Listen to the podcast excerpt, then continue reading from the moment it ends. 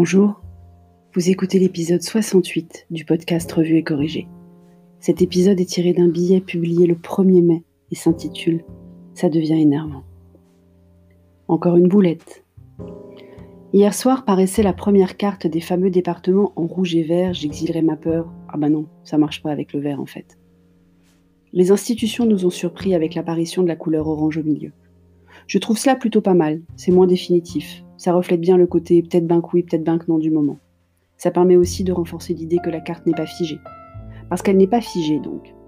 Elle devrait même être mise à jour quotidiennement, avec les nouveaux chiffres sur les fameux trois critères présentés mardi après-midi.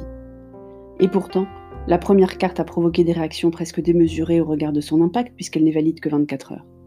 Il y aurait eu apparemment des soucis avec les remontées de certains chiffres, leur harmonisation au niveau national, Rien de bien étonnant quand on a l'habitude de manipuler des datas. La première fois qu'on sort un tableau de bord, il peut arriver qu'on tâtonne, qu'on explore, qu'on vérifie la cohérence des résultats pour s'assurer de la pertinence de la construction. Bref, on a le droit à l'erreur.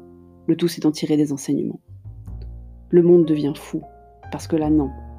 Déjà, depuis le début de la pandémie, tout le monde cherche des certitudes là où il n'y en a pas du tout. Tout le monde cherche des coupables là où il n'y en a pas forcément. Tout le monde cherche la bonne réponse là où on ne peut que se dépatouiller avec des meilleures approximations, best cases en anglais. Donc deux départements réclament une révision de leurs chiffres, et pour un troisième on suspecte également une erreur. Ça devrait être corrigé ce soir pour la deuxième édition de la carte. Je trouve cela plutôt rassurant en fait qu'ils aient choisi de publier la carte et ses évolutions en avance de phase par rapport au 7 mai, date à laquelle ils vont, semble-t-il, figer les décisions de conditions du début du déconfinement, ça fait beaucoup de précautions oratoires, absolument nécessaires pourtant. Ça permet justement de laisser le temps à chaque département de vérifier les méthodes de remontée d'informations, la cohérence des chiffres, et les remarques sans aucun doute pertinentes des concernés auraient pu être remontées directement aux institutions compétentes, la carte modifiée ce soir en conséquence, et hop. Mais non, les rectifications se font par médias interposés. Et le monde devient vraiment fou, parce qu'en parlant de médias, il n'aide pas forcément à garder le calme. Je vous mets un exemple en photo parce que oui, on peut mettre directement le lien vers le tweet concerné, mais ça provoquerait du clic et je ne suis pas sûre d'avoir envie de contribuer au vanity metrics du journaliste. En question. Il s'agit d'un tweet de Christophe Barbier, que je vous lis. Emprunté à la Croix pour l'une et aux Parisiens pour l'autre, les cartes du vote Le Pen en 2017 et du déconfinement.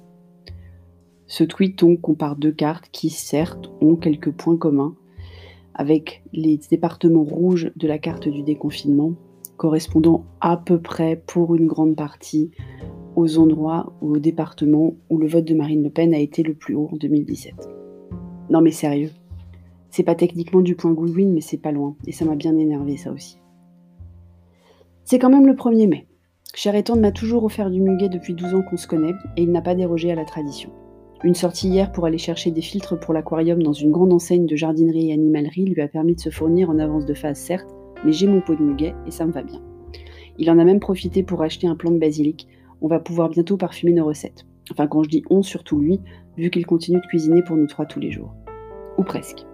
Après l'omelette, je suis devenue aussi la reine des œufs mollets. Il y a un thème récurrent que je n'explorerai pas plus avant, cher et tendre s'y est déjà appliqué hier soir quand j'ai récupéré ses œufs trop peu cuits. C'est comme Uno, il n'aime pas perdre.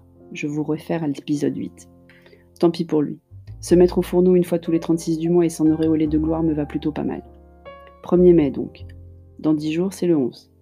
Dans 8 jours, c'est le 9. Et non, ce ne sont pas des exercices de CE2 de petit homme.